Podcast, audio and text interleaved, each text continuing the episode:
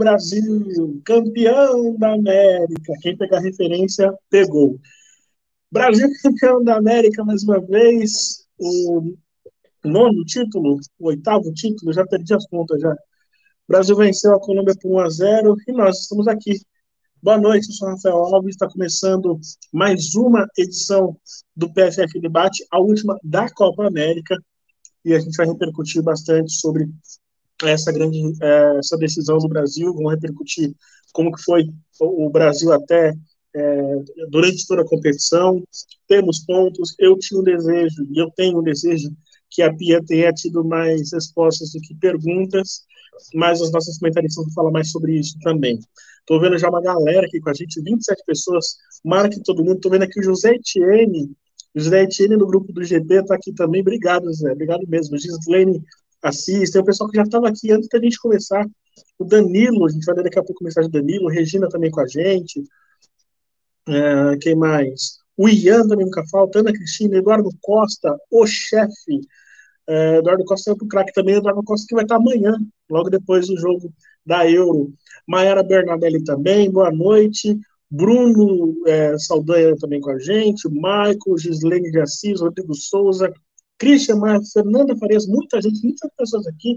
Já começa deixando like, chamam as pessoas, compartilha, porque hoje vai render o assunto. Vamos falar de seleção brasileira, vamos falar dos pontos pro, é, fortes, fracos, quem foi bem é, nessa era, né, nesse último mês que a Pia esteve com a seleção brasileira, quem foi mal, enfim. Detalhe: Angelina sofrendo no primeiro tempo uma lesão seríssima, ela está sendo atendida, não temos ainda muitas notícias, né, já tem algumas coisas surgindo, mas a gente espera que não seja nada, embora as imagens, pelo menos as imagens que a gente teve, não são muito é, animadoras, né, mas a gente espera que não aconteça nada de errado. É, você está no Twitter também, já estava esquecendo isso, você também está no Twitter, então, se você está nos assistindo agora no Twitter, não deixe de, de dar um retweet, se possível, siga a gente lá também, deixa seu, é, seu like, que é muito importante para a gente. Vou chamar as minhas queridas amigas aqui, que estão invadindo este sábado com a gente. Ah, Thaís Viviane, Amanda Viana.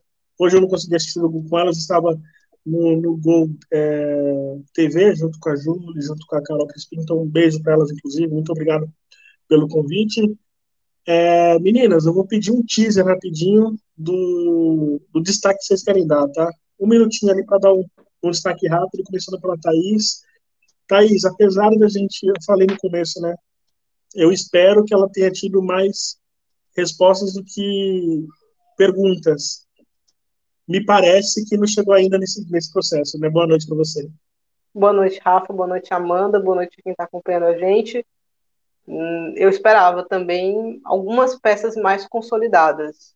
E não foi isso que aconteceu. Acho que a gente sai com mais dúvidas é, do que certezas, especialmente em termos de peças. Né? A gente pode fazer um balanço mais profundo, peça a peça, né, dessa convocação. Acho que a defesa foi um ponto positivo. Acho que o Brasil conseguiu consolidar a sua defesa.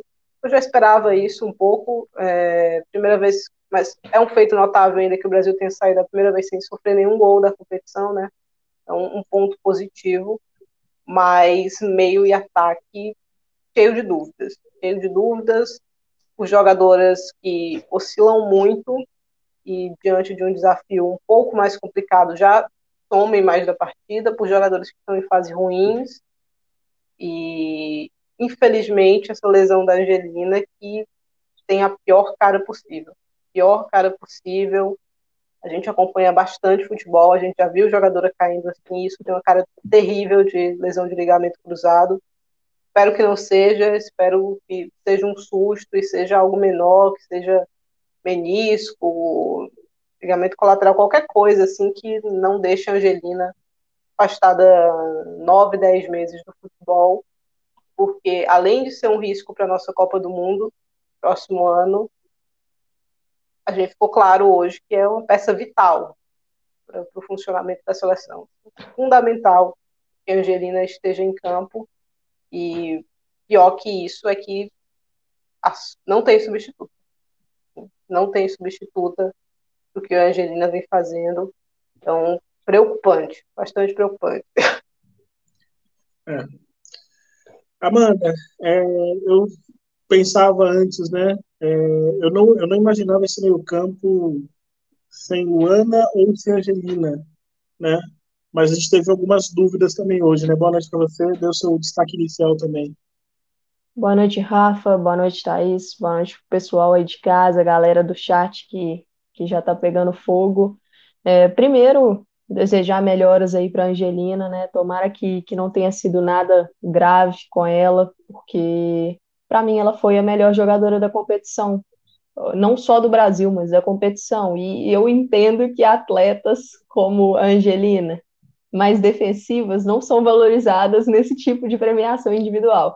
Mas para mim ela fez uma grande Copa América e a sua saída precoce hoje mostrou, como a Thaís falou, a, a importância dela para a seleção a importância na saída de bola, a importância em, em, dar um ritmo, acalmar o jogo, né? O Brasil sentiu muita falta dela, então torço aí para a recuperação dela. E, e, essa dupla é a dupla do nosso desejo. Só que, ora uma tá lesionada, ora a outra, e acho que a Copa América da Luana foi ruim.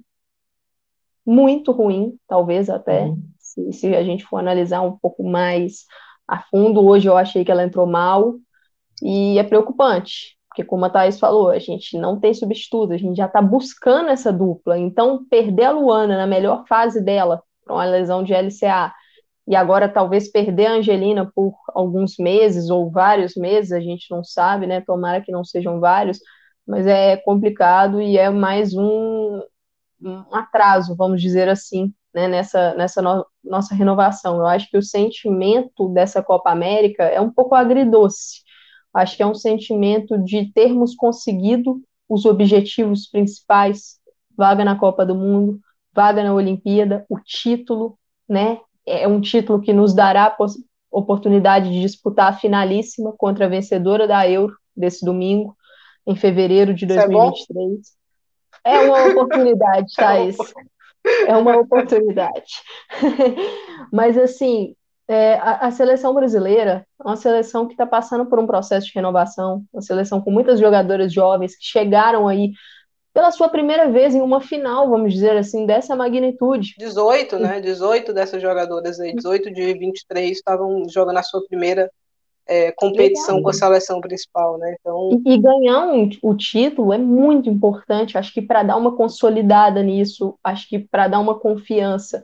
Mas quando a gente olha o que estávamos vendo aí de progresso nesses últimos meses, o que eu esperava? Eu esperava que a Copa América desse um boom nesse progresso, porque a seleção brasileira hoje é superior as outras equipes do continente, mas não foi isso que eu vi. Eu vi um, um Brasil que deixou seu nível cair e aproximar mais das outras seleções do que se impôs contra as outras seleções. E, e, hoje eu não gostei da partida de hoje. Eu entendo todas as nuances de uma final.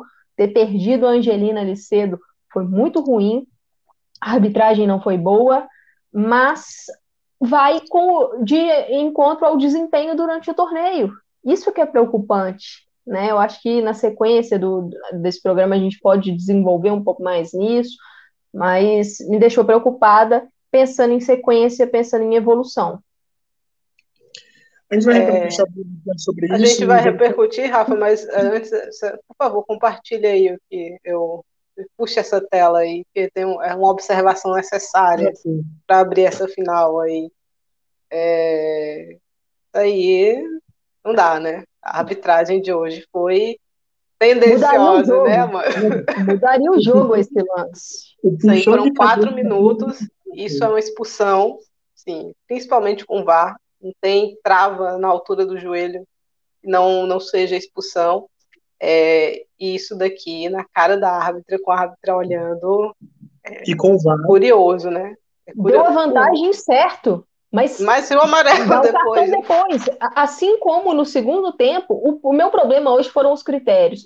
No segundo, critério zero para tudo que era a favor do, do, Brasil e tudo que era a favor da Colômbia era apitado e era punido com cartão amarelo. No segundo tempo, teve um contra-ataque colombiano, ela deu a vantagem de uma falta que a Antônia fez na Linda Caicedo e depois ela aplicou o cartão amarelo na Antônia. Por que, que lá é amarelo e nesse lance não é cartão para a colombiana? Né? Então, complicada essa arbitragem hoje. Isso só mostra quanto a arbitragem, de um modo geral, foi risível nessa competição, foi péssima. Não há nem o que discutir. Esse puxão de cabelo na cara da arbitragem com o VAR Olha que tinha ah, ela, ela tá bem aqui, né? Ela tá bem aqui. É, ela tá, tá de, de frente pro lance, assim. Eu aqui então... no Brasil, ela estava na frente do lance. É, é, simples assim. Obrigado por isso, por essa lembrança, Thaís. É, deixa eu ler algumas mensagens rapidinhas aqui. É, o J. Dantas, para resumir o que é essa seleção da Pia, das jogadoras estrangeiras só aproveita a Antônia, o resto não faz falta nenhuma. Calma, querido, calma, não é para tanto também. Jogadoras estrangeiras são a linha de defesa do Brasil aí, com exceção da Tamires. Então. o Matheus Henrique lembra da Gília Bianchi, o Michael daquela provocadinha básica, Inglaterra versus Brasil. Será, Thaís? eu prefiro, eu prefiro, porque eu tenho medo da Alemanha. Tenho medo da Alemanha. Da Inglaterra. Imagina, a, eu, eu falei muito hoje dela, da, da Lena Oberdorf com a Amanda. Imagina a Lena, é, o que é que ela faria com o nosso meio de campo aí, né? Então, difícil, né? Assim, o que eu, Falta até um sem ar. Entrar, sem entrar muito na euro, mas aproveitando essa, esse gancho da Thaís, vamos observar o jogo sem a bola das seleções na euro e vamos observar o jogo sem a bola das seleções na Copa América e da seleção brasileira, porque o nosso foco é Brasil. Vamos uhum. fazer essa comparação. Vendo, eu não estou nem falando de número, eu estou falando visual. Vamos observar as partidas.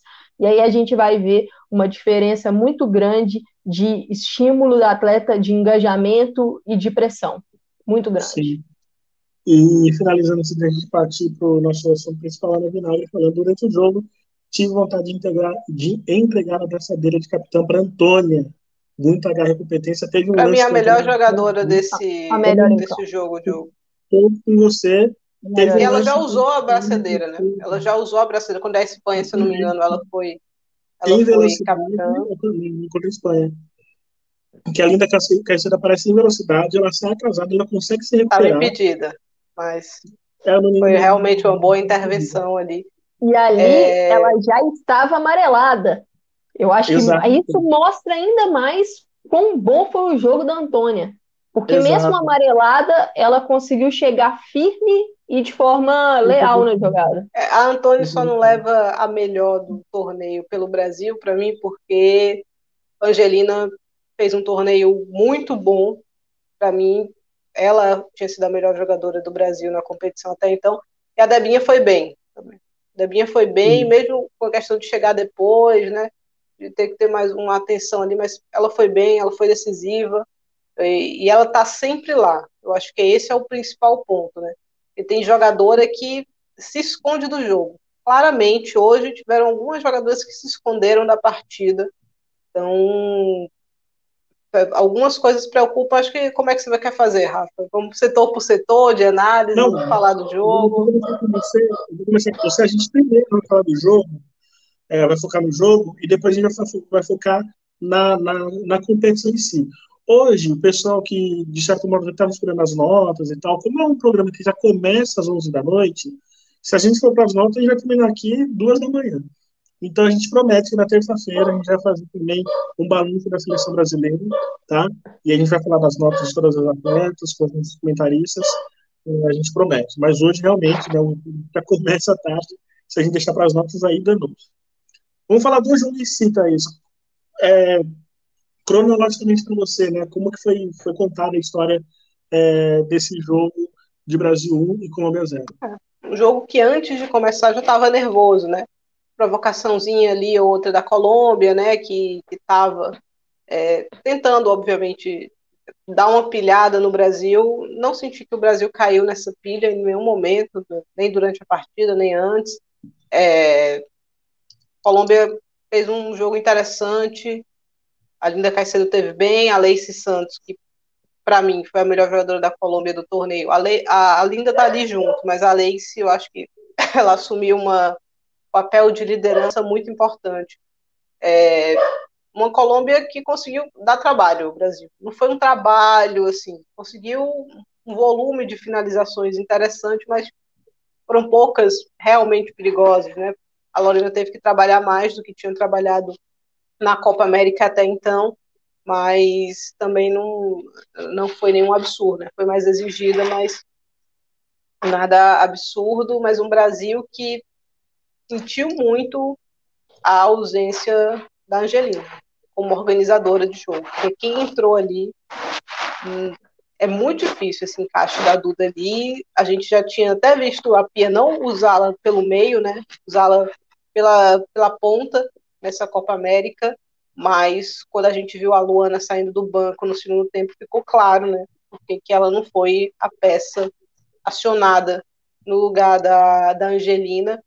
Acho que a escolha mais correta para ali teria sido a Duda Sampaio, mas eu não sei se a Pia tem a confiança ainda, e eu acho normal você pensar, porque é uma jogadora muito jovem, pouco experiente na seleção, de de repente, numa final, que é um jogo tenso por si só, você colocá-la ali nesse, nesse papel, né?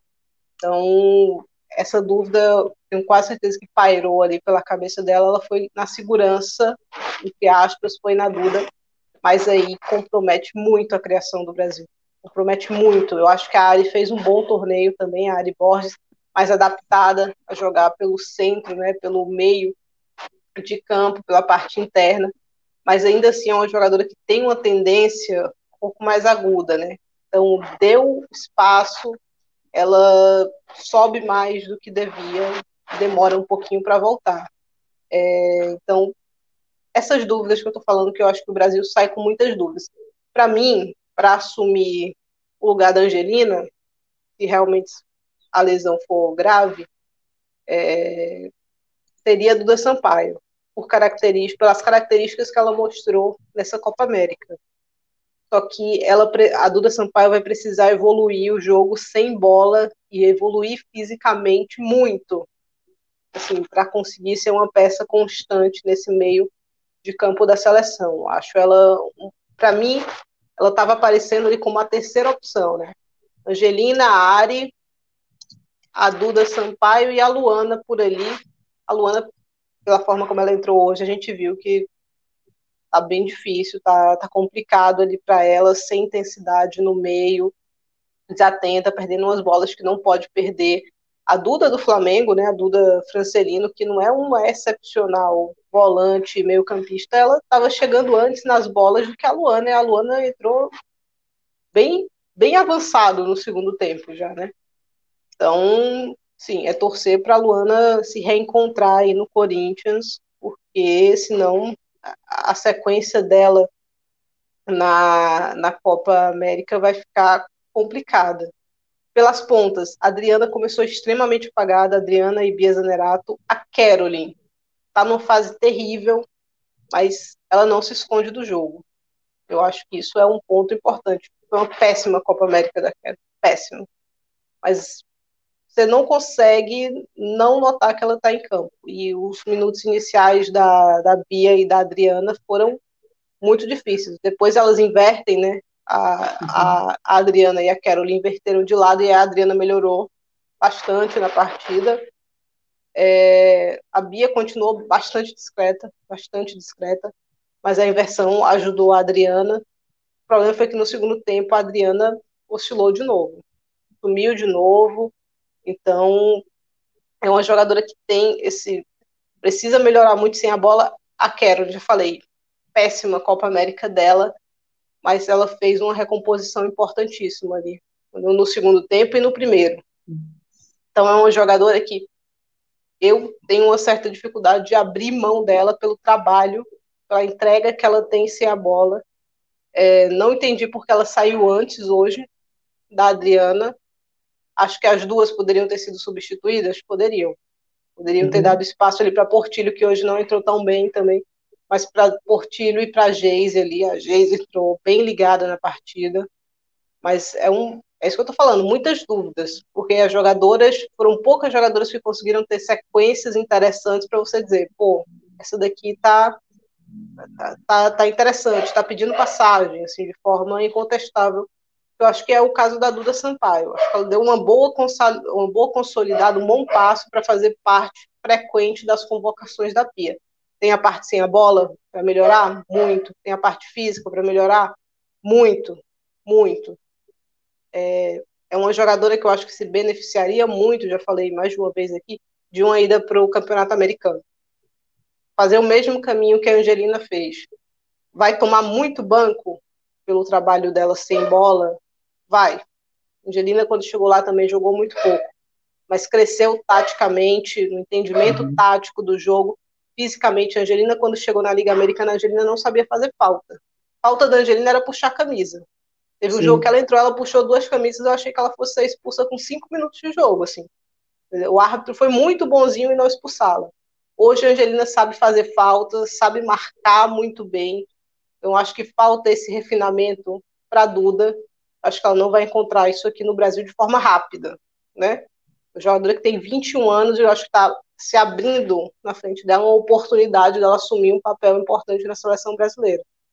Vamos ver se ela vai agarrar espero que agarre aí, é, que a gente consiga, porque eu acho que ela, ela tem uma visão de jogo diferenciada, ela faz, é, ela escaneia o campo de forma diferenciada. Não, o Brasil não tem essa meio campista que faz, que escaneia, que tem essa qualidade para fazer a bola chegar. Então, ela pode ser a, a peça ali, só que tem uma evolução muito grande aí para acontecer. Antes de eu passar para a Amanda, só quero agradecer, porque teve um pico de quase 70 pessoas assistindo é. simultaneamente, e já é o nosso recorde. Então, quero agradecer bastante. Eu quero aproveitar você que está aí, deixa seu like. É muito importante para que outras pessoas cheguem aqui também. Então, é isso. Muito obrigado mesmo. Vamos continuar aqui. Amanda, é, você vai na linha da, da Thaís, você quer acrescentar mais algo também? Depois a gente vai passar por uma avaliação é, também do trabalho da Bia, também vamos falar da, é, do que esperar para o futuro, né? A gente vai ter amistosos aí contra a Noruega em breve também, que deve ser anunciado, enfim. Mas você vai no, no sentido da, da, da Thaís, no que ela disse sobre o jogo de hoje? Eu vou nessa linha, sim, e assim, eu acho que a seleção brasileira, quando a gente passa a analisar o que vem sendo falado na entrevista coletiva pela Pia e o que a gente vê de desempenho na partida, eu acho que tá, tá, tem um espaço aí. E, e eu não sei se são as jogadoras que não estão conseguindo executar, se a comissão técnica não está conseguindo passar as ideias para as jogadoras, porque as leituras da Pia na, na coletiva são muito boas. É, ela, ela realmente mostra ali qual é o problema. Ela fala da questão de que precisamos melhorar as definições das jogadas. Ela fala da questão de valorizar a posse de bola, fica com a bola, vamos alongar as nossas posses, vamos precipitar menos. Ela, ela diz que encoraja as jogadoras a, a irem para cima, a serem agressivas, tal, mas que ela também quer que exista um balanço nisso, um equilíbrio nisso, para que a seleção precipite menos em algumas decisões. Só que o que a gente vê nos jogos está indo um pouco na contramão desse discurso, né? A, a gente percebe uma seleção que acelera muito algumas jogadas. Hoje, no segundo tempo, gente, a seleção brasileira estava com a vantagem no placar 1 a 0. Para que que a gente estava livrando da bola da forma como a gente estava?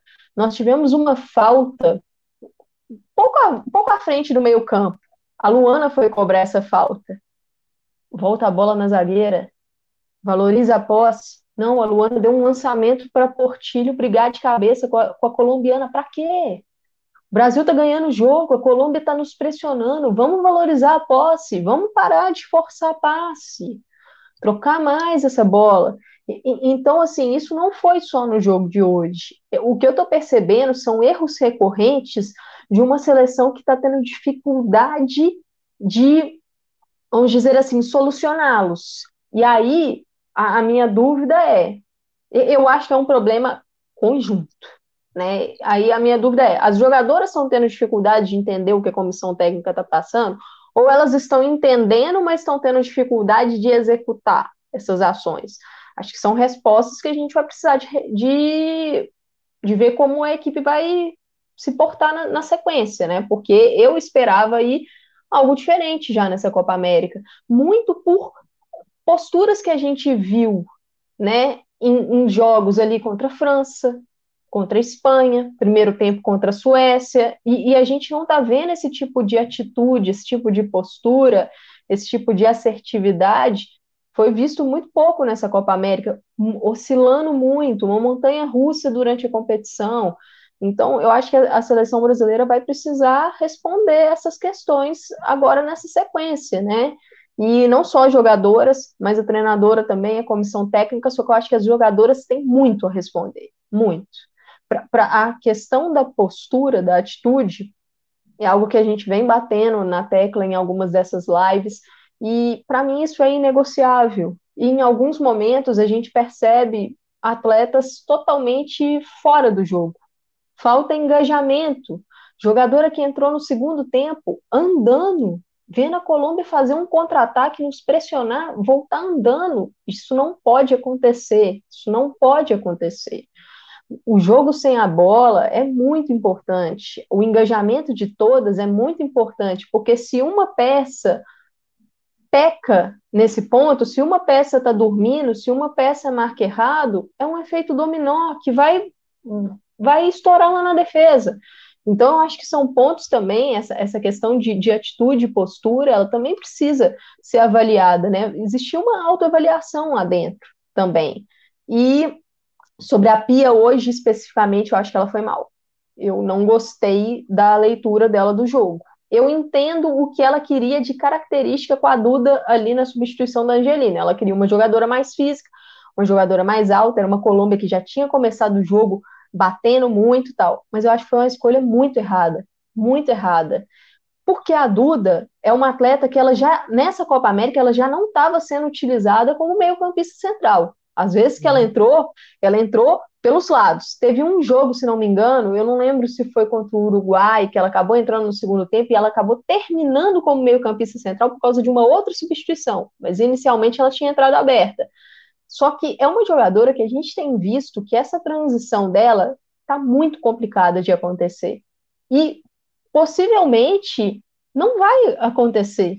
Não vai acontecer. Acho que é porque não bate a característica. A Duda, ela não é uma jogadora, na minha visão, de construção inicial. Então, ela não tem ali hoje o que aquela função precisa muito dela. A Angelina é uma jogadora que nessa Copa América ela se mostrou um ponto chave do início da nossa construção, auxiliando a nossa saída de bola, baixando lá perto das zagueiras, dando o ritmo necessário quando a bola já estava ali no, no meio-campo ou no campo de ataque, na intermediária. Ela era a peça que a bola chegava nela, ela girava o jogo, ela acelerava, e a Duda não é essa peça. Hoje, o Brasil teve um problema grave de início de construção, de saída de bola. Ficava a linha de, de zagueiras lá, as quatro defensoras, e não baixava ninguém, porque a Ari Borges também não tem essa característica. Então, a, a, a gente teve muito problema hoje de construção. Tanto que precisamos esticar muitas bolas, porque a bola passou pouco ali pelo meio-campo, e aí, quando a gente já tinha vantagem, que era a hora de valorizar mais a posse, o Brasil estava querendo acelerar muito o jogo, passou a trocar com a Colômbia, né? Virou trocação o jogo. E isso não era interessante para a gente, isso era interessante para a Colômbia. E o Brasil é, um, é atraído para esse tipo de jogo pelas características da jogadora muito fácil. As jogadoras Exato. querem espaço para correr o tempo todo. Todo mundo quer fazer o gol do Maradona. É, foi isso que essa Copa América me passou. Todo mundo pegava a bola no meio de campo, queria sair costurando todo mundo. Então, falta inteligência em alguns momentos, entender o que o jogo está pedindo. O jogo está pedindo para ser acelerado, eu estou na frente, eu tenho a vantagem e eu posso segurar um pouco mais a bola. Eu posso construir, eu não preciso tomar pressão ao adversário porque eu tenho qualidade para tocar a bola. Não preciso, eu não preciso cruzar a bola na área se não tem ninguém me posicionado. Eu não preciso enfiar uma bola se não tem, eu não preciso arriscar. Eu estou numa posição de vantagem. Eu vou fazer o que eu tenho certeza. Então, eu vou tomar riscos mínimos, principalmente no final. Então, é, é, né? é, isso que me preocupa. É, É, o pessoal falando aqui, perguntando de Érica no, na defesa. Já falei isso algumas vezes, vou repetir aqui, vai irritar o pessoal aqui. A Érica voltar para a seleção é sinal que alguma coisa falhou na renovação. A Érica é uma jogadora 34 anos, 34, 35 anos, se eu não me engano, volta de uma lesão, uma lesão grave. Não tem sentido, nesse momento, você pensar, você cogitar uma volta da Érica para a defesa do Brasil. acabou Mundial Sub-20, é chamada para o Lauren e chamada para a Tarciane. Isso é uma renovação. É você levar as jogadoras para que elas estejam ali uma dupla que se consolidou, que tem uma peça muito jovem e uma peça mais experiente, mas para as duas começarem a ganhar essa familiaridade com a seleção principal. Eu não levaria a Kathleen, vi muitos problemas da Kathleen nessa Copa América, não foi nem tão exigida assim, fica claro que tem dificuldade de velocidade, é, que é uma jogadora foita em diversas oportunidades. Então, é levar a juventude e começar a dar minutos. Ah, a Lauren, quando foi, falhou. Normal. Jogadora jovem é assim mesmo. Não, ela não vai perder esse medo, entre aspas, da seleção principal se ela não se habituar a essa equipe. Então, não consigo nem imaginar a Erika voltando para esse time do Brasil, só se der alguma coisa errada no processo que a gente vem fazendo. Não tem que ir depois do Mundial Sub-20 ali, não sei se imediatamente na data de setembro, porque é, é muito colada ali o, o, fim do Mundial Sub-20 e a data FIFA de setembro, mas para a data FIFA de no, outubro, novembro, para mim tem que ir lá orientar sendo preferência juntas. Uma das duas, para mim, tem que ser obrigatório. Assim, preferência que vão as duas. Isso vale para outras peças também. Então, é, esse tipo de, de juntar as jogadoras, e que é uma coisa que para a gente falou rapidinho de euro, né? É uma coisa que a Alemanha fez. E, assim, torceu a mente de muita gente. A minha, inclusive, a do pessoal que está aqui, a dos alemães estavam malucos com a, com a voz Tecklenburg no comando, porque ela foi para uma Copa do Mundo cheia de menina em 2019. Ela, a Lena Oberdorf jogou Europeu Sub-17 em 2018 e em 2019 ela estava sendo titular em Copa do Mundo. Clara Bull levou um monte de menina. Lea Shirley, Julia Green, só menina.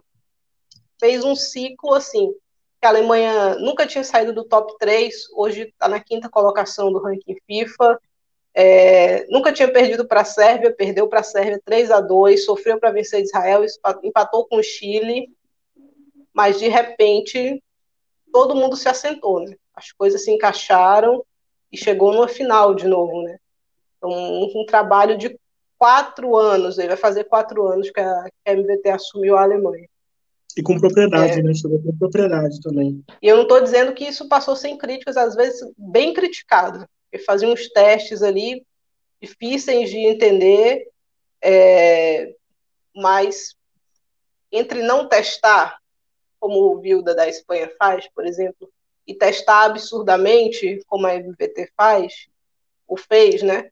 É melhor testar muito, porque de repente toda a, a, a base renovada da Alemanha está acostumada a jogar em todas as posições. A Lena, se precisar, joga de zagueira, porque jogou diversas vezes zagueira. Assim. Pegou um Wembley lotado com uma menina que tinha 17 anos na zaga e a outra que tinha, sei lá, 19, Kleinhardt a MVT teve coragem de fazer esse jogo e venceu. Então, você precisa ter coragem de levar essas meninas. Precisa integrar essa galera na seleção principal. A Duda Sampaio é conversar com ela, entender se ela está disposta a evoluir esses pontos que ela precisa evoluir e dar mais minutos para ela. Eu acho que o da Angelina vai ser grave. Torço para que não seja, torço muitíssimo para que não seja, mas tem muita cara de lesão grave. Então, é conversar com a Duda Sampaio, é passar o que precisa ser evoluído e o nível ali que ela precisa chegar para ela passar a ser uma peça mais constante, é tentar recuperar a Luana. Então, nossa, que calor tá aqui, gente, vocês não tem noção. É tentar recuperar a Luana, porque eu acho que ainda tem algo ali para ser recuperado. É um jogador que vai fazer quase 30, mas acho que dá para recuperar, mas precisa de ritmo, precisa de confiança, precisa de confiança. É, uma Ari Borges, que a gente, para mim, fez uma boa Copa América, Ari. Fez uma boa Copa América. No começo estava difícil ali por dentro, né, Amanda? Mas se assentou ali, especialmente depois que o Brasil teve aquela semana inteira, semana cheia para treinar, foi bem ali. É, mas faltam opções, então a gente tem que encontrar mais opções, mais peças, e aí eu prefiro sempre olhar para as mais jovens, sempre olhar para as mais jovens. Eu acho que dá, tá mais fácil de moldá-las ali, é o que você vai precisar. E no ataque também, a gente falou muito de meio aqui, mas um ataque que, para mim, deixa, a desejar. Sim. Teve a artilheira da competição, perfeito, maravilhoso, mas trabalho sem a bola, diversas dessas atletas foi muito pobre. Bia, principalmente. Bia Zanerato, principalmente. Quando saiu a Bia, hoje entrou a Geise, a gente viu a diferença na pressão, assim, imediatamente, né? Imediatamente. A Bia estava cercando a Geise e chegou mordendo ali. E é, a gente vem batendo nessa tecla da importância do trabalho sem a bola. É muito importante você pressionar, você saber fazer isso, você não tirar o pé em nenhum momento. Então, o, grande elogio à Alemanha que eu vejo é esse. O trabalho sem a bola da Alemanha, a pressão absurda que ela impõe nos seus jogos. Então, o Brasil vai conseguir fazer, copiar e colar o que a Alemanha faz? Não vai conseguir fazer. Mas dá para você é, olhar como um ideal ali, do que deve ser feito sem bola, né? Então, eu acho que é isso. A Bia é uma jogadora que, para mim, está numa situação complicada fez uma Copa América que muita gente vai elogiar, muita gente não sou eu, porque contra adversários mais difíceis, o nível da Bia foi baixo. E hoje era um jogo mais complicado, o nível da Bia baixou de novo. Ah, teve puxão, sei que, voltou até mais ligada no segundo tempo, voltou bem mais ligada no segundo tempo. Mas ainda assim, deixa a desejar. Mesma coisa para Adriano. Adriana teve momentos que ficou assim desaparecida da partida, desaparecida da partida. Então, e, assim, não, não dá para você chegar numa Copa do Mundo com jogadora que se esconde do jogo. Então, é, são locais, são, são peças da seleção. Da Adriana eu não abriria mão, porque é uma jogadora jovem, ainda acho que dá para buscar alguma coisa ali mas a Bia é uma jogadora que vai fazer quase 30, né? Tem muitos Sim. anos de experiência de seleção. Então, ela tinha que ser uma que tava, estaria assumindo um papel de liderança forte, como a gente vê a Rafa assumindo, como a gente vê a Debinha assumindo. Até a Tamires, que não vive o melhor momento da, da carreira, tem um pouco desse papel ali. E a Bia ainda essas sumidas dela me preocupam, esse trabalho pobre dela sem a bola me irrita e me preocupa. É, então, tem uma, uma série de. Por isso que eu falo, o Brasil saiu com mais dúvidas do que certezas, uhum. entendeu? Porque assim, você vai insistir na Bia Zenerato, na seleção? Eu não tenho certeza, já não tinha antes, hoje eu tenho mais dúvida ainda.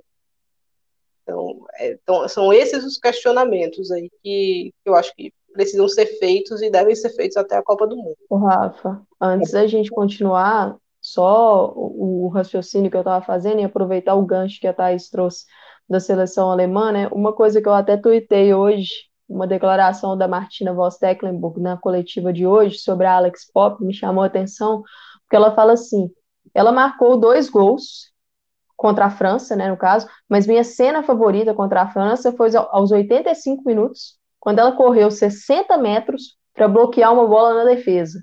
Isso mostra o quão importante ela é, igual a todas as outras jogadoras. Essa é a força da nossa equipe.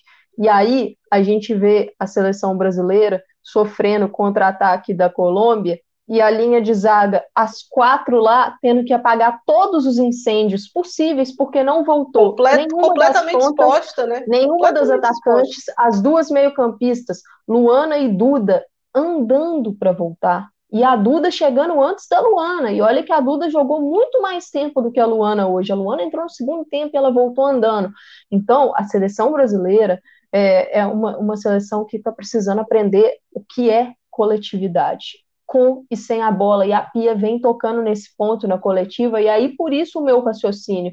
As jogadoras estão entendendo? Se sim, não estão conseguindo executar, com e sem a bola. A, a parte é, drible é importante? Muito. Condução de bola é importante? Muito, mas precisa existir um equilíbrio. Não adianta a gente querer conduzir, driblar, chegar na linha de fundo e perder a bola. Não adianta, gente, não adianta. A gente precisa ter um jogo inteligente, olhar, observar a defesa adversária, observar as nossas opções de passe, que as nossas jogadoras sem a bola também deem essa opção de passe. No segundo tempo, por exemplo, o ponto que eu acho que a Pia erra na, na, mexida né, da Duda, eu não entraria com ela por causa de característica.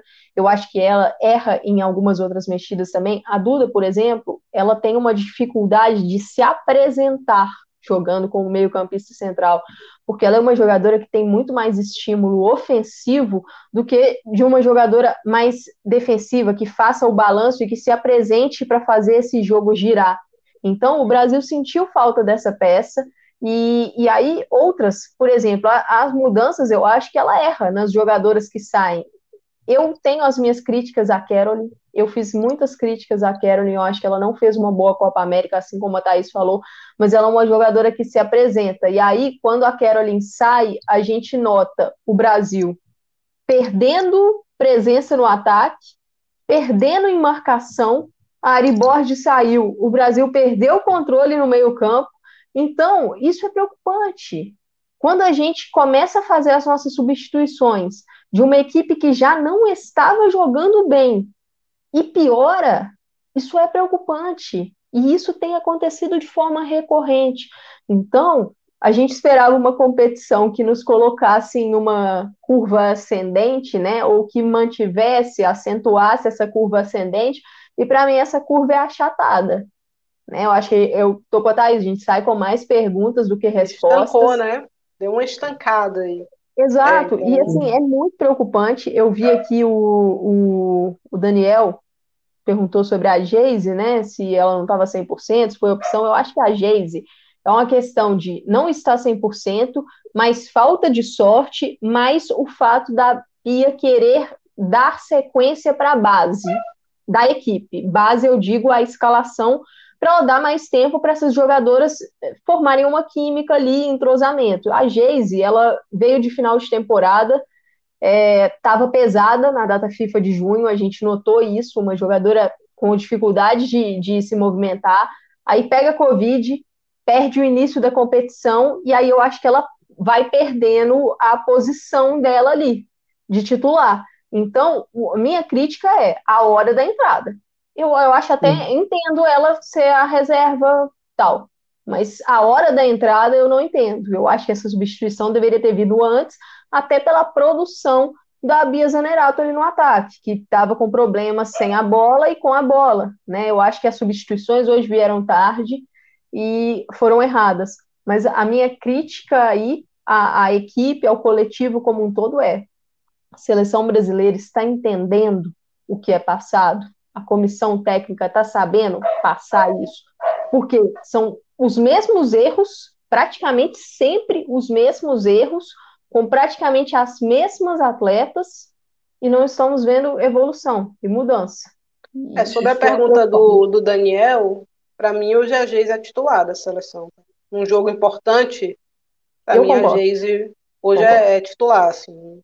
Não, nem cogito é, entrar com a Bia de titular numa partida importante que o Brasil precisa pressionar. Sobre as opções aqui que o pessoal sugeriu para substituir a Angelina, eu não levaria nenhuma dessas. Nenhuma. A Brena, muito menos.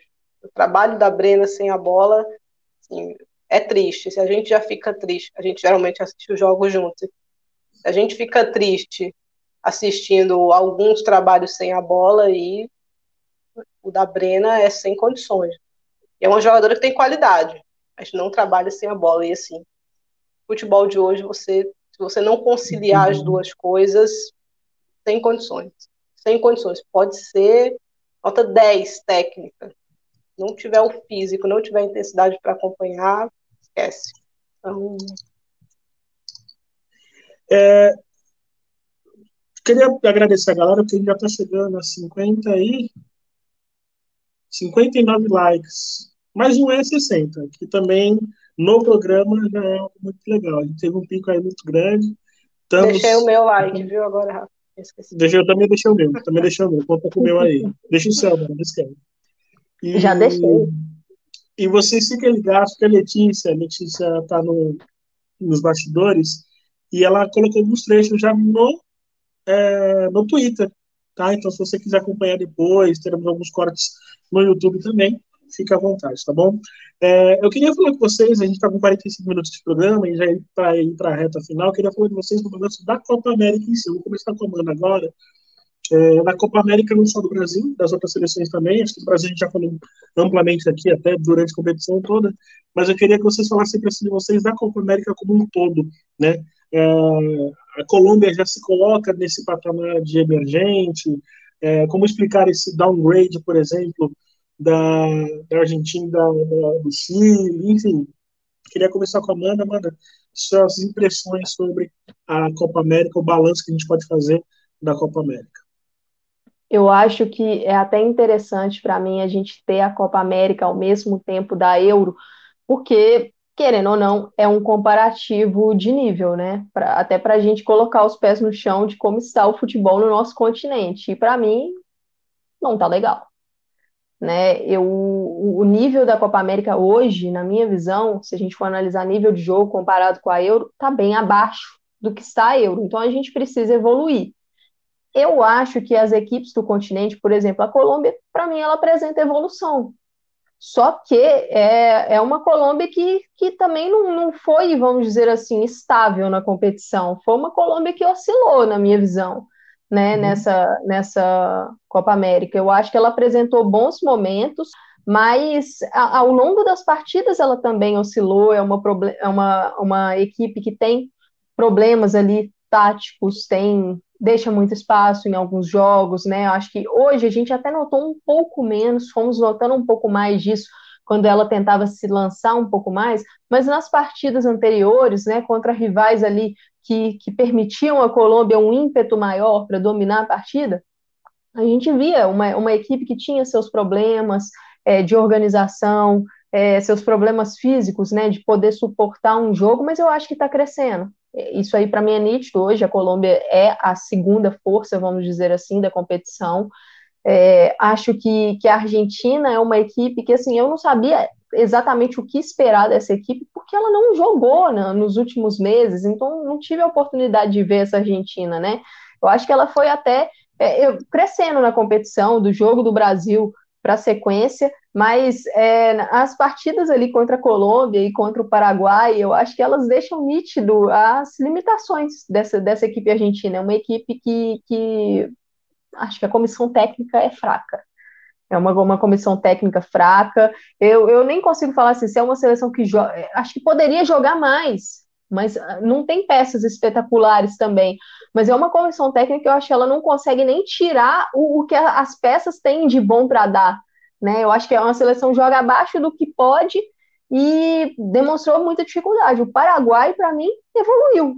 Eu gostei do que eu vi do, do Paraguai, pela minha expectativa, só que a parte física de resistência foi o que pegou. As paraguaias não estavam mal naquele jogo contra a Argentina e foram minguando, e no final não aguentaram. A Venezuela, uma equipe que eu esperava um pouco mais.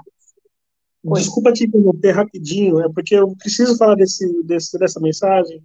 Pedro Henrique Barulho, ele é do GP, grande prêmio, então ele estava aqui assistindo com a gente, eu não sabia.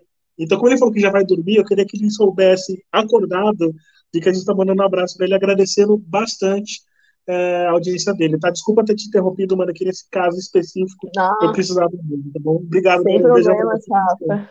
Sem problemas. Estava é, na Venezuela, é uma equipe que eu esperava um pouco mais, né? Eu acho que, que chegou ali no jogo contra a Argentina numa situação que a própria Venezuela se colocou, porque não marca gols, tem muita dificuldade nisso, é uma DENA dependência completa. E, e eu esperava a Venezuela conseguindo uma vaga, pelo menos na repescagem. né, da, da Copa do Mundo, então acho que e, e a seleção chilena que vai para a repescagem mundial é uma que eu já não estava é. esperando muita coisa muita dela, coisa. porque é, uma, é uma velha, equipe, é uma seleção que não é sim, é uma geração envelhecida e já vem em decadência, então eu acho é. assim, já acho positivo conseguir essa vaga na repescagem mundial. A Endler levou, né, mesmo tendo feito uma Copa América ruim, na hora que importou ali, ela decidiu mais uma vez. Exato. É, Exato. O que eu achei aí, do nível. Só, só para fechar com a seleção brasileira, eu acho que o Brasil deixo, ficou mais próximo das outras seleções. E eu acho que não necessariamente pela evolução das outras seleções, eu acho que é pela postura do Brasil. O Brasil me decepcionou nessa Copa América, porque eu esperava uma imposição maior. Eu já esperava o Brasil uma distância um pouco maior das outras é, equipes. É, e não tem nada com isso. Que vem o Brasil fazendo o trabalho delas. Pensando já na Copa do Mundo, né? Pô, Exato. essa é a minha chance de tentar uma vaga na Copa do Mundo. Eu vou dar tudo aqui, eu vou comer a grama se for preciso para conquistar a minha vaguinha para mostrar para a treinadora que, pô, eu vou trabalhar o máximo para estar tá no próximo mundial. E não foi isso que algumas jogadoras deixaram essa impressão. A Antônia, para mim, deixa essa impressão muito bem. A Antônia é uma jogadora que eu olhava ali e via um nível mediano. Não, não sei se eu vi um nível de seleção nela. Mas, pô, ela é uma trabalhadora, cara. Ela trabalha, a definição trabalhadora da bola. Foi para uma liga que tem um nível mais alto do que daqui, um time que não é um primor, mas que é muito exigido defensivamente. Ela tá lá correndo, se doando. A gente viu hoje é, para mim cresceu a Antônia desde que começou nesse pós-Olimpíada que passou a fazer parte de forma mais frequente da seleção. Foi crescendo e hoje está no nível muito bom, tanto que foi para um clube com nível um pouco melhor dentro da própria liga, né? Que talvez almeje outras coisas ali, não, não sei se vai para uma competição internacional, mas almeja um top 5 ali dentro da própria liga, né? Que tem mais visibilidade. Então, é, é uma jogadora que evoluiu, né? Claramente evoluiu aí e é o jogador que me passa a impressão de, da raça, né, da vontade de estar ali dentro, de, de se doar o tempo todo para estar tá onde ela está. cortando bola e vibrando ali, tentando chamar o time, isso é importante. Eu falei desse lance agora. Isso me chamou muita atenção, que aparece a câmera focando ela com o olho arregaladão, né? Ligada no jogo. É, eu acho que é, é, o que a gente, é o que eu vejo na Geisa também com todas as críticas é. que a gente pode ter no case, é alguém é, não, que vai não. Que, que tá ligado, tá, tá ligado no jogo, assim, às vezes passa do tom um pouquinho, passa. Sim. Mas, no geral, é um jogador que trabalha ali pelo, pelo que precisa ter trabalhado. A minha, o meu balanço dessa Copa América é que as seleções que eu esperava menos não foram tão, tão mal. Achei que o Equador evoluiu bem. Achei que a Bolívia ali também dentro da sua realidade, ok? O Peru, para mim, foi, ficou na mesma. O Uruguai talvez tenha ficado um pouco na mesma também. Esperava um pouquinho mais de poder de definição do Uruguai, não apareceu. É, a Venezuela me decepciona. A Venezuela tinha totais condições de buscar essa vaga direta, falando em de repescagem direta na Copa do Mundo. Pecou. É o que falamos, inclusive, no começo, né? Que isso pecou, poderia ser Brasil, Peru e Venezuela porque define muito mal. Os jogos que era para ter feito gol não fez os resultados que precisava, e aí no confronto direto perdeu pelo placar mínimo, que era algo que poderia acontecer ali contra a Argentina. Então, e teve chance, né? Teve chance. Então, a Venezuela tem que estar tá saindo muito frustrada dessa Copa América, muito frustrada, porque a vaga direta escorreu entre os dedos delas. É uma geração interessante, jovem, mas que pecou e vamos ver se vai conseguir dar, dar sequência a esse trabalho. Né? É, do outro grupo, a Colômbia foi bem, eu esperava mais ou menos isso da Colômbia, tendo assistido os amistosos contra os Estados Unidos, né? É, então, foi dentro do esperado ali uma seleção que foi para a Copa em 2015, aí ficou fora em 2019, mas agora está tá trazendo, está renovando, né? Está conseguindo trazer peças interessantes. A Linda Caicedo, eu já falei antes, acho que é a craque sul-americana dessa geração, né? Não tem muito para onde correr. Acho que é ela, pelo menos é nesse momento aqui, ela é a mais diferente. E tem ninguém nem, nem próximo, assim, com potencial, acho, de ser diferencial que ela tem. É, e fez bem, passou e onde tinha seleção colombiana ela estava, né? Dessa vez aí só é, serviu aí toda, todas as divisões possíveis. É, tanto que está sendo sondada pelo Barcelona e acho que vai para lá mesmo no próximo ano. É, quem mais tinha nesse grupo? Paraguai. Paraguai foi bem. Paraguai foi Sim. bem. Eu esperava menos do Paraguai. Mostrou uma evolução interessante ali. O físico pegou, né? A Amanda falou. Pegou um momento. O Paraguai fez gol, Sim. botou duas bolas na trave. Talvez seja a seleção junto com a Venezuela que mais tem atletas na Europa, né? Foi legal. Pois é, não, não, não conseguiu manter o, a pegada ali, né? O nível, uhum. especialmente na, na defesa, o gás acabou ali. Mas a Jéssica é a principal peça né, desse time, não tem como a, a Venezuela tem a Deina, o Paraguai tem, tem a Jéssica ali, não tem muito para onde correr. Poderia ter beliscado também a vaguinha direta ali, tanto que foi, foi um, um jogo bem justo, né? O placar ficou uhum. até um pouquinho mais dilatado do que não conta bem a história da partida. É, mas é isso, acho que Paraguai, uma surpresa positiva, Equador também ali foi uma surpresa positiva. Muita gente ficou no mesmo bolo, né? No mesmo bolo.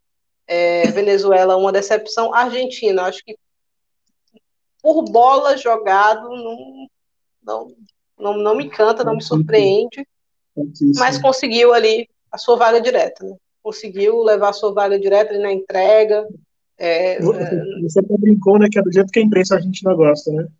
É do jeito que a imprensa argentina gosta. É a partida para cativar o, o, torcedor argentino que gosta do sofrimento. É, mas... Muito choro de arbitragem. Nossa e... Senhora. Muito choro. A, a, nossa timeline é argentino chorando o tempo todo a arbitragem beneficia o Brasil, está tudo armado para o Brasil e etc. O sorteio etc. da Copa América beneficiou o Brasil. Tipo assim, Sabe, sei lá como. Né? É. É, então, e o Brasil me decepciona um pouco também. Me decepciona um pouco, porque eu esperava mais disso que eu falei, mais entrega. Assim, não, gosto, não queria que levasse tanto é, na displicência em alguns momentos porque oscila. Quando a partida fica mais fácil, fica mais displicente. Mas não deixa de ter nervosismo ali, né? Como teve na, na primeira fase, na estreia contra a Argentina. Foi um jogo nervoso. Aí depois, os outros dois jogos, a gente já sabia que iam ser jogos mais nervosos, né? Porque um é crucial para você definir o seu calendário nos próximos dois anos e o outro é a final. Então, eram jogos que eu esperava um nível de nervosismo já. Mas falta mais. E eu acho que é muito da parte individual é das atletas em diversos momentos. Então, mais individual do que coletivo, eu acho que falta ao Brasil. Isso é um ponto que me preocupa. É, será que na finalíssima aí, que a gente já conseguiu a vaga hoje, será que vai estar todo mundo com a mente no mesmo lugar? Será que vai estar todo mundo disposto a correr pela coleguinha no campo, a se matar em campo, a se doar 100%. Eu estava vendo na, transmissão alguém falando, a, a Pop, se precisar, ela morre por alguma das companheiras dela dentro de campo. Será que tem alguém do Brasil disposto a fazer isso, umas pelas outras? Não sei, né? Então, é esse tipo de dúvida aí que, que me incomoda. É, e assim, só acompanhando isso que a Thaís falou de postura, a gente está há um ano da Copa do Mundo, né? Pouco menos disso, porque deu um ano há pouco. Um ano de Copa do Mundo, um grupo renovado, em renovação, né, com muitas jogadoras jovens, muitas posições em aberto é, e muitas dúvidas. E aí você tem uma competição como essa, que você entra como favorito, você é superior e você foi superior. O Brasil foi superior e é um título merecido da seleção brasileira. Só que aí, quando a gente vê essa questão da postura, porque o, o, cenário de renovação, o contexto, eu consigo relativizar muitas coisas nessa questão da renovação, da pouca experiência, jogadoras jovens, essa parte de, de nervosismo, a questão do entrosamento, eu consigo relativizar várias coisas disso, mas a postura, a atitude é inegociável. E em alguns momentos dessa Copa América, a gente teve problemas nesse ponto. Então, isso é algo que as jogadoras vão ter que melhorar muito. E eu não digo só para a seleção brasileira, sabe, Rafa? Porque algumas vezes a gente vê algumas posturas de clubes sendo refletidas na seleção. E, e assim, seleção brasileira, Copa América, um ano de Copa do Mundo. Tem que existir ali um engajamento maior. Então, eu preciso ver essa evolução como torcedora, como pessoa que acompanha a seleção brasileira, né? Eu, eu quero ver essa evolução. E eu acho que a treinadora da seleção também quer, porque eu não acompanhei a coletiva dela hoje, mas nas últimas coletivas ela vem tocando nesse ponto de desempenho que não está legal. Então, vamos acompanhar daqui para frente. Bom, estamos chegando aí na, na reta final do programa e eu já quero aproveitar para agradecer as minhas amigas. Lembrando que terça-feira volta. Terça-feira não, perdão, amanhã, amanhã, depois do jogo entre Inglaterra e Alemanha, um jogaço. Teremos aqui o PFF Debate, estará aqui o Eduardo Costa, estará também o Luiz Felipe e a Amanda Viana. Dessa vez eu não errei. Na outra vez eu falei que ia estar eu, a Thais Viviane, e eu errei completamente. Errei toda a escala. E eu que fiz a escala. Ô, Rafa, perguntaram aqui da Karen, né? Goleira do Minas. Não tem condição de levar uma goleira da segunda divisão para uma seleção. É, Acaba aí para mim o debate. Então. Colocando, inclusive, a gente bancou ela numa seleção de, de final de ano da, da placar, Não, ela fez um bom brasileiro passado. Ela foi a melhor goleira do brasileiro passado. Só que se a jogadora não tem ambição profissional, a seleção vai fazer o quê? É, é isso. Quem está aparecendo aqui com a gente, muita gente pergunta dele, né? O Thiago. Não, desculpa, Amanda Viana. É... era, era a questão aqui, da Karen, Amanda. Era... Ah, então, se é a da Karen, eu tô com a Thaís. Não tem como. Essa questão. É, amanhã, hoje, inclusive é verdade, né? Meia-noite 18 já. Meia-noite já, já invadimos o domingo. Final de euro, amanhã, uma da tarde, começa a, o grande jogo. E o Thiago, ele tá com a gente. Tá tudo bem com o Thiago, gente. Ele vai voltar, fiquem tranquilos. Vai, vai voltar. Dias. O Thiago, ele tá passando por um período sabático. Merecido período sabático. Eu vou pedir rapidinho que vocês deem seus destaques finais, começando pela Thaís. Obrigado mais uma vez. Provavelmente eu vou te convidar para terça-feira, tá? E aí, se você puder participar, está convidada já para terça-feira que vem. Boa noite. Tentarei, tentarei aqui, Rafa. Estou acertando umas coisas de escala aí, mas espero tá, para a gente poder fazer esse balanço legal para dar nota, né? Aí, então Sim, espero estar tá livre aí para. O gerado momento da nota. Exato, exato. Vai ter gente chorando e a mãe não vai estar tá vendo. É, amanhã, final de Euro, né? Eu acho que esse é o Sim. grande destaque. A Copa América que a gente viu a discrepância, né? A gente, particularmente, a gente já sabia anos assistindo a Champions, vendo ah, os outros amistosos, né, vendo o futebol lá de fora, a gente já sabia que tinha esse esse degrau aí separando os continentes, mas para muita gente foi um, uma chamada de realidade ali, né? Aquela caída da cama ali, para a gente entender que há uma discrepância considerável entre entre o, o futebol praticado nesses amistosos e que a gente precisa acordar bastante é, se quiser competir. Não estou nem falando de ganhar, estou falando de competir de forma interessante. Uhum. Então, as soluções mais rápidas é tentar colocar as nossas jogadoras nas melhores ligas, né? Porque, como o Peter Gerardson falou uhum. outra vez, e essa entrevista dele é muito boa, quem forma jogador é clube na seleção, a seleção pega jogadoras emprestadas por um período. Geralmente esse período é de 10 a 15 dias, de vez em quando você tem um mês ali. É quando você tem uma competição, um mês, um pouco mais de um mês, né? 40, 50 dias com, com as atletas. Então, é tentar botar as nossas jogadoras nos melhores clubes possíveis para obter delas o melhor rendimento e assim a seleção evoluir também. Essa é a solução fácil. A solução difícil, a longo prazo, é que a Comebol passe a olhar com mais carinho, né? Passe a fazer. É, você não pode jogar em uma competição de um mês todo o seu calendário, né? Então, vaga olímpica até vai, mas você precisa ter um, uma disputa ali para a Copa do Mundo, separada, né? Uhum. Separada de, de Copa América, para você dar mais calendário para seleções daqui. A gente já vai ter uma Copa América de dois em dois anos, eu não sei se é a melhor solução, mas vai acontecer aí. É, mas separar, pelo menos a princípio. Eu não sei se vai continuar sendo grupo, você tem que viabilizar de alguma maneira isso, mas tirar, é, criar mais calendário, criar incentivos de desenvolvimento de futebol feminino, que metas a gente tem que atingir é, daqui 10 anos, daqui 15 anos, daqui 20 anos, porque se, se ficar empurrando com a barriga, a gente só vai ver esse buraco aumentando entre as seleções.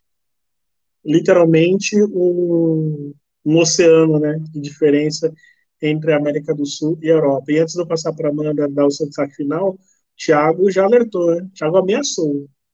Semana que vem ele volta para lives. então o Thiago ele vai estar de volta já. Parecendo um brasileirão aí. É, acho que ele tá voltando aí, né? Ameaçando aí a gente.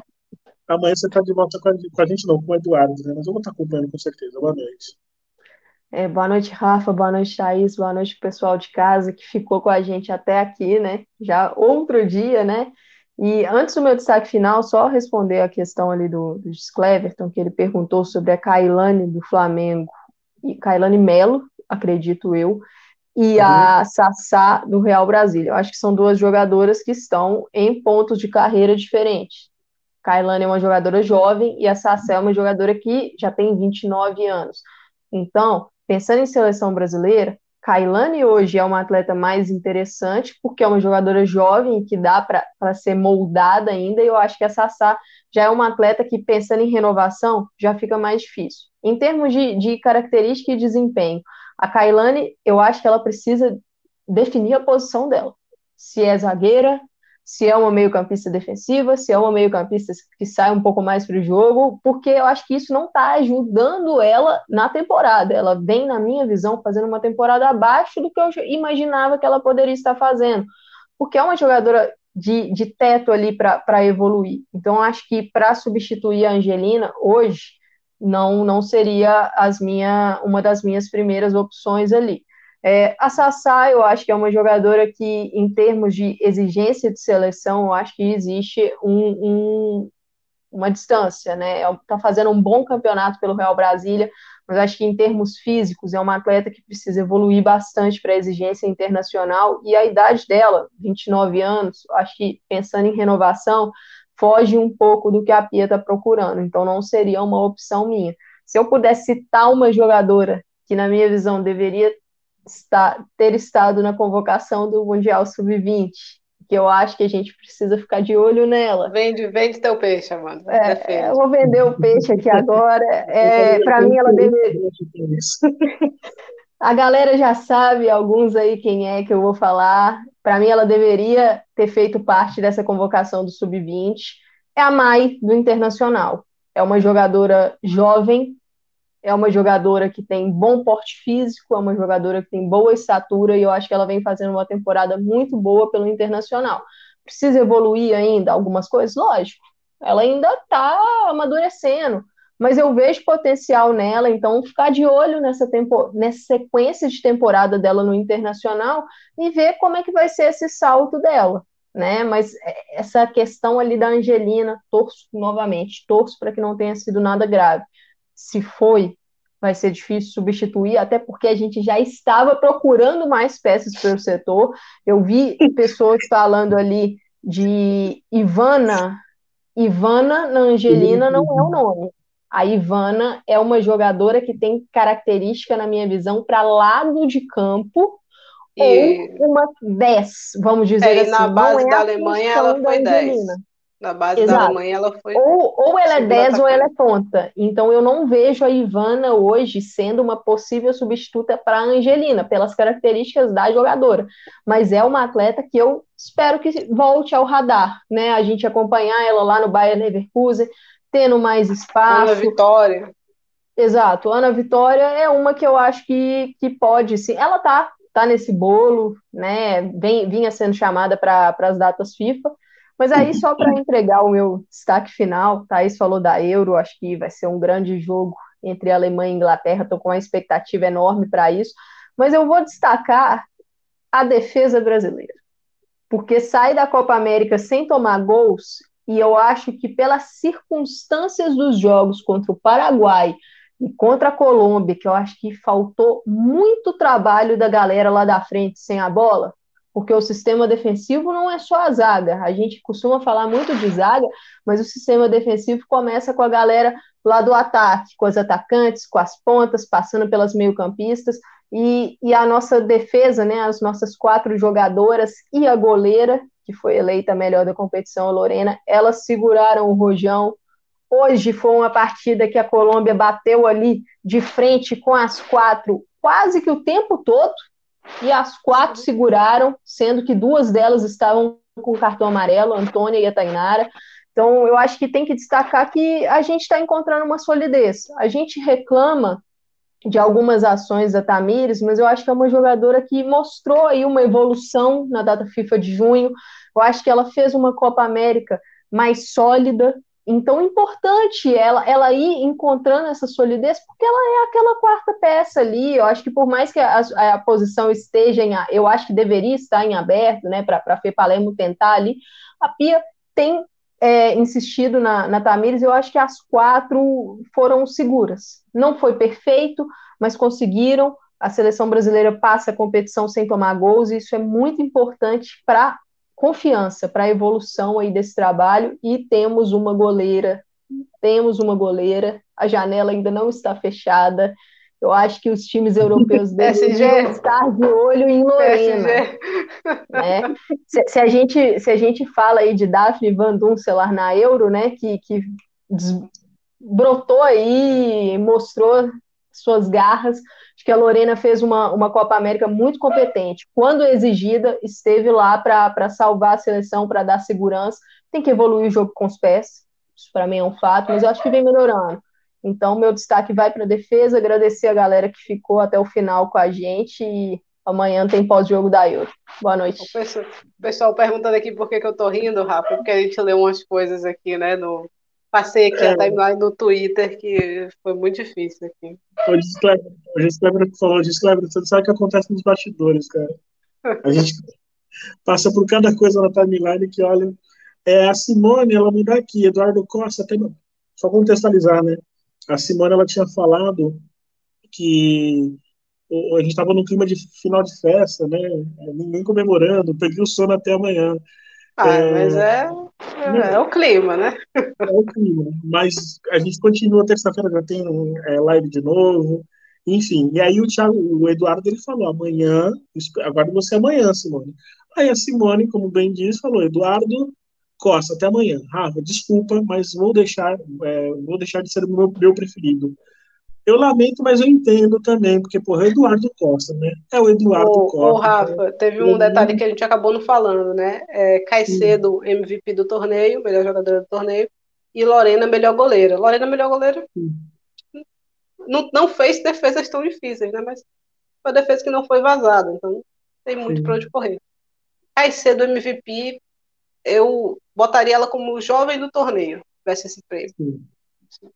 Acho que MVP, acho que ficaria mais justo ali na mão da Leice ou na mão da Angelina.